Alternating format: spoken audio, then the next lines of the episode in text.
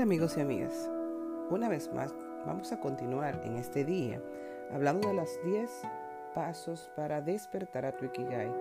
Hemos estado recorriendo este camino estos días y hemos estado compartiendo contigo la mejor forma de mantenerte activo, de mantenerte enfocado y sobre todo motivado para tú llegar a ese ideal de vida que tú quieres construir, a ese sueño, a esa capacidad de disfrutar cada paso que tú das sabiendo que vas por el camino correcto y vas al punto donde quieres llegar. Hasta el día de hoy vamos a hacer un pequeño recorrido de los puntos que hemos tocado. Recordarte, el primer paso es mantenerte siempre activo y nunca retirarte. Muy importante que tu capacidad de creativa se mantenga viva contigo y que tú sientas cada día lo importante que es vivir tu vida. Tomarte con calma las cosas. La prisa muchas veces no lleva a ningún lado. Tómatelo con calma. No comas hasta llenarte. Estamos claros de que una de las elixir de la vida son los alimentos.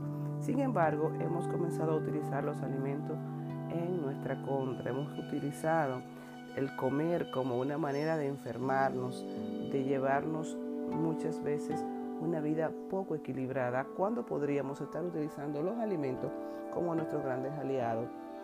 Finalmente, hoy tocamos el cuarto tema y vamos a hablar de la importancia de rodearte de buenos amigos. ¿Quiénes te acompañan en tu viaje? ¿Cuáles son esas personas que están contigo permanentemente y que terminan influyendo tu manera de pensar, tu manera de actuar, tu manera de resolver los problemas y hasta de tu filosofía de vida, tus amigos son influencia. Entonces te pregunto, si lo terminamos pareciendo a los libros que leemos y la gente con la que nos juntamos, ¿con qué tipo de gente te juntas tú? Sabes que hay dos tipos de personas, las tipo águila y las tipo codorniz.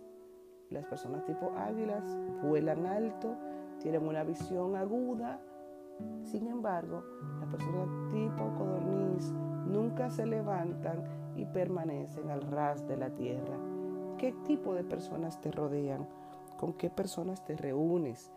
Tus amigos son el mejor elixir para disfrutar en la vida y para disolver preocupaciones con una buena charla.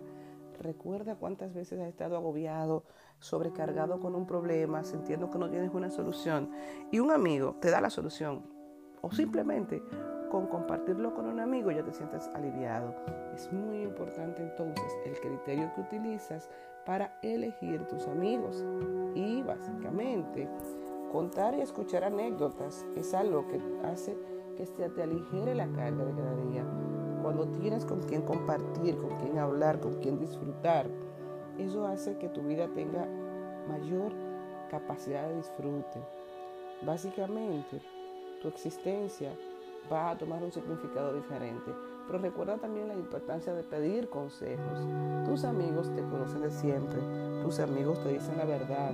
Tus amigos tienen una visión diferente de tu vida, la cual al tú escucharla y tomarla en cuenta puede aumentar tu crecimiento. Además de pedirles consejos, te puedes divertir junto con ellos.